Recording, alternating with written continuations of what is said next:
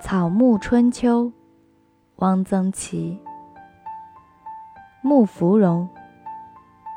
浙江永嘉多木芙蓉，市内一条街边有一棵，干粗如电线杆，高近两层楼，花多而大，他处少见。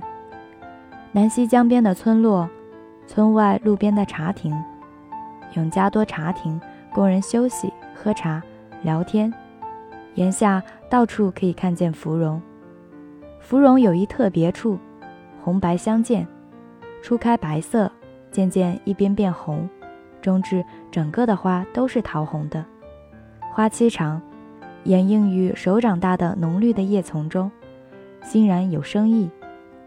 我曾向永嘉市领导建议，以芙蓉为永嘉市花。市领导说，永嘉已有市花，是茶花。后来听说温州选定茶花为温州市花，那么永嘉恐怕得让一让。永嘉让出茶花，永嘉市花当另选。那么芙蓉被选中还是有可能的。永嘉为什么种那么多木芙蓉呢？问人说是为了打草鞋。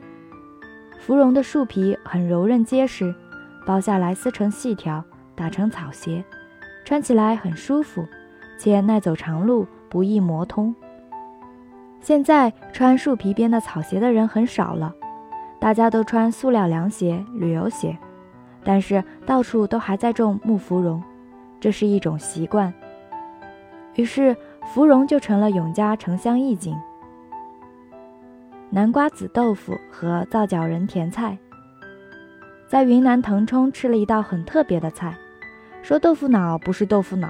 说鸡蛋羹不是鸡蛋羹，滑嫩鲜，色白而微微带点浅绿，入口清香。这是豆腐吗？是的，但是用鲜南瓜子去壳磨细点出来的，很好吃。中国人吃菜真能别出心裁，南瓜子做成豆腐，不知是什么朝代哪一位美食家想出来的。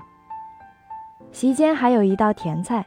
冰糖皂角米，皂角我的家乡颇多，一般都用来泡水、洗脸、洗头，代替肥皂。皂角仁蒸熟，妇女绣花，把绒在皂仁上光一下，绒不散且光滑，便于入针。没有人吃它，到了昆明才知道，这东西可以吃。昆明过去有专卖蒸菜的饭馆，蒸鸡、蒸排骨，都放小笼里蒸。小笼垫底的是皂角仁，蒸得晶莹透亮，嚼起来有韧劲，好吃，比用红薯、土豆衬底更有风味。但知道皂角仁可以做甜菜，却是在腾冲。这东西很滑，进口略不停留，即入肠胃。我知道皂角仁的悟性，警告大家不可多吃。一位老兄吃的口爽，弄了一饭碗，几口就喝了。未及中席，他就奔赴厕所，飞流直下起来。皂角仁卖得很贵，比莲子、桂圆、西米都贵，只有卖干果、山珍的大食品店才有的卖，普通的副食店里是买不到的。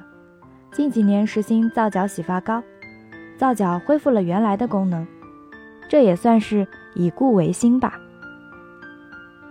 车前子，车前子的样子很有趣。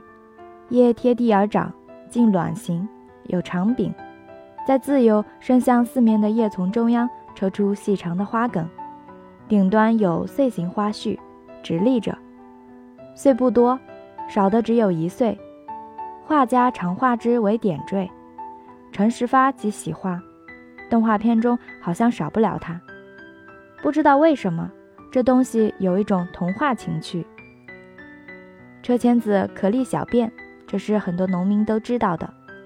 张家口的山西梆子剧团有一个唱红的演员，经常在蓟县的堡演唱，不受欢迎。农民给他起了个外号“车前子”。怎么给他起了这么个外号呢？因为他一出台，农民观众即纷纷起身去上厕所。这位红立小便，这位唱红的唱得起劲，观众就大声喊叫。快去，快，赶紧拿咸菜！这又是怎么回事呢？吃白薯吃的太多了，烧心反胃，嚼一块咸菜就好了。这位演员的嗓音叫人听起来烧心。农民有时是很幽默的，搞艺术的人千万不能当车前子，不能叫人烧心反胃。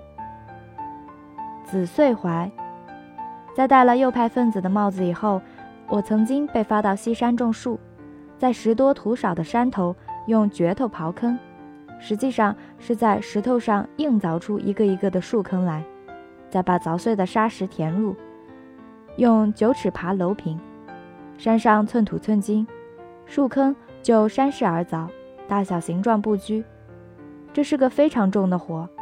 我成了右派后所从事的劳动，以修十三陵水库和这次西山种树的活最重，那真是玩了命了。一早就上山，带两个干馒头，一块大腌萝卜，顿顿吃大腌萝卜，这不是个事儿。已经是秋天了，山上的酸枣熟了，我们摘酸枣吃。草里有蝈蝈，烧蝈蝈吃。蝈蝈得是三尾的，腹大多子。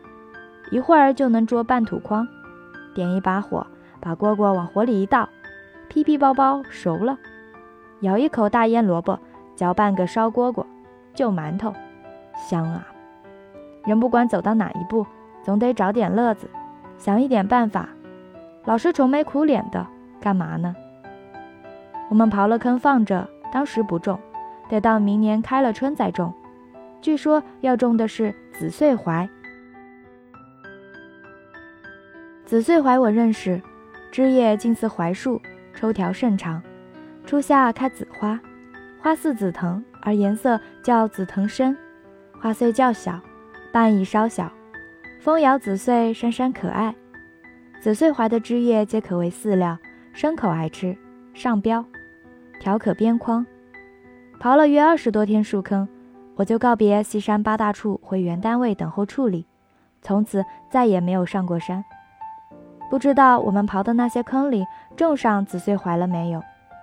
再见，紫穗槐；再见，大腌萝卜；再见，蝈蝈。